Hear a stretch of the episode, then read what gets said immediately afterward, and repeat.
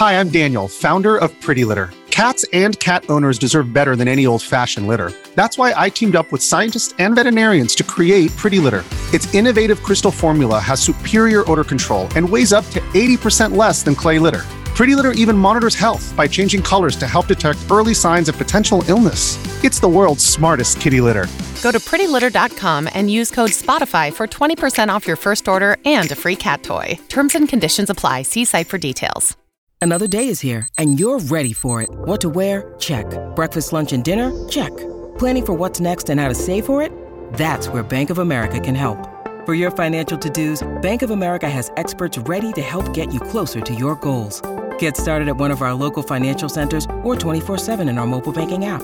Find a location near you at bankofamerica.com slash talk to us. What would you like the power to do? Mobile banking requires downloading the app and is only available for select devices. Message and data rates may apply. Bank of America and a member FDIC. Comment le jeu vidéo est-il devenu la première industrie du divertissement? Merci d'avoir posé la question.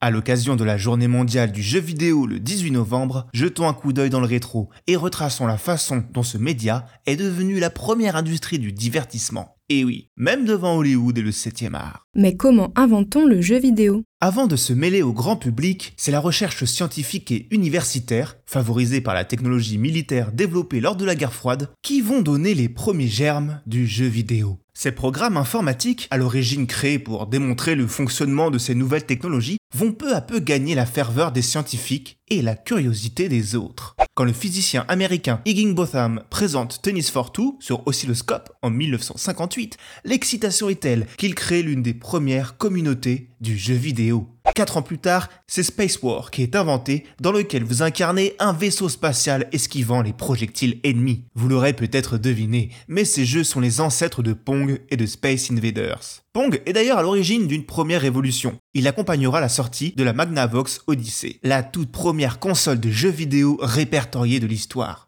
Mais c'est en sortant sur borne d'arcade en 72 que Pong devient le premier succès commercial vidéoludique. Les bornes Space Invaders suivront en 78, deux ans avant l'arrivée de Pac-Man. Autant de titres qui prouvent une chose, on peut faire de l'argent en développant du jeu vidéo.